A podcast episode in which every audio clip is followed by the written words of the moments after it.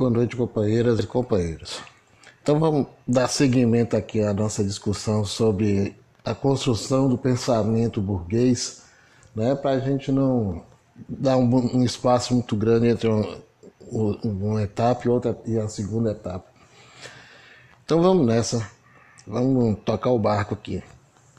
Bom, nós falamos nos podcasts anteriores sobre é, o período de construção do que foi a Revolução Comercial, né? que é o período onde a, burguesia está se formando enquanto classe social, está se fortalecendo do ponto de vista econômico e ela começa a lutar pelo poder político, né? ela começa a querer conquistar o poder político, que estava ainda na mão da Igreja Católica e na mão da nobreza feudal. Bom,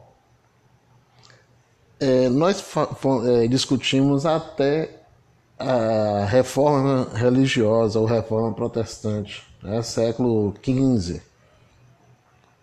E a partir daí a gente vai ter né, o fortalecimento definitivo da burguesia enquanto classe social dirigente, enquanto classe social hegemônica na Europa é, no momento em que aí acontece a reforma religiosa, a reforma protestante, a Igreja Católica se vê obrigada também a romper com aquilo que ela vinha defendendo, que era a manutenção do feudalismo, né?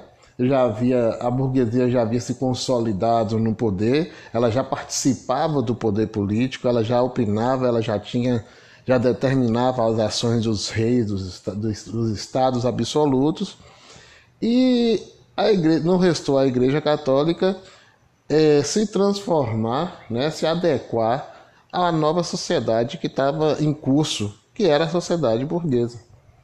E aí a Igreja Católica vai fazer é, a contra-reforma católica, né, é chamado um concílio da igreja, né, da igreja católica. A igreja católica vai, é, no concílio de Trento, vai procurar se adequar à nova sociedade que estava nascendo, né, a sociedade capitalista que estava nascendo.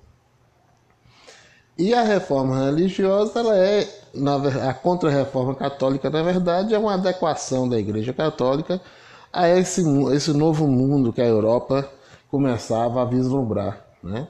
que é o mundo da burguesia. E aí a igreja vai aceitar os princípios determinados pelo pensamento da burguesia. Ela vai se adequando, se adequando até que ela consegue se encaixar nesse novo mundo. Uma igreja que estava fora desse mundo, porque na verdade o mundo da igreja era um mundo feudal. Mas o feudalismo havia sido derrotado né, pela burguesia a burguesia já estava se instalando no poder. É, ainda indiretamente, porque eles eram os conselheiros dos, dos reis absolutistas, mas ela estava instalando. E essa adequação da Igreja Católica às determinações burguesas vai abrir um amplo espaço para que a burguesia definitivamente assuma o poder na Europa. A partir desse momento, o que vai acontecer na Europa? Começa a surgir os intelectuais burgueses, né, os pensadores burgueses, principalmente na Inglaterra e na França, né, que são os dois centros onde a burguesia vai aparecer com mais força, né, do ponto de vista da intelectualidade. E esse pensamento que vai surgir na Inglaterra e na França né, vai ser chamado de Iluminismo, o século das luzes, que começa a partir do século XVI e vai até o século É, né, com a, a, a era das revoluções, as revoluções burguesas. Mas esse século é, ao século XVIII é a Idade Moderna, né? é o que nós vamos chamar de Idade Moderna, é, que só vai ser superada com a Revolução Francesa, que aí instaura-se a Idade Contemporânea, que é a que nós estamos vivendo ainda hoje. Bom, e é nesse período que você vai começar a construir o pensamento capitalista que hoje impera em todo o planeta, certo?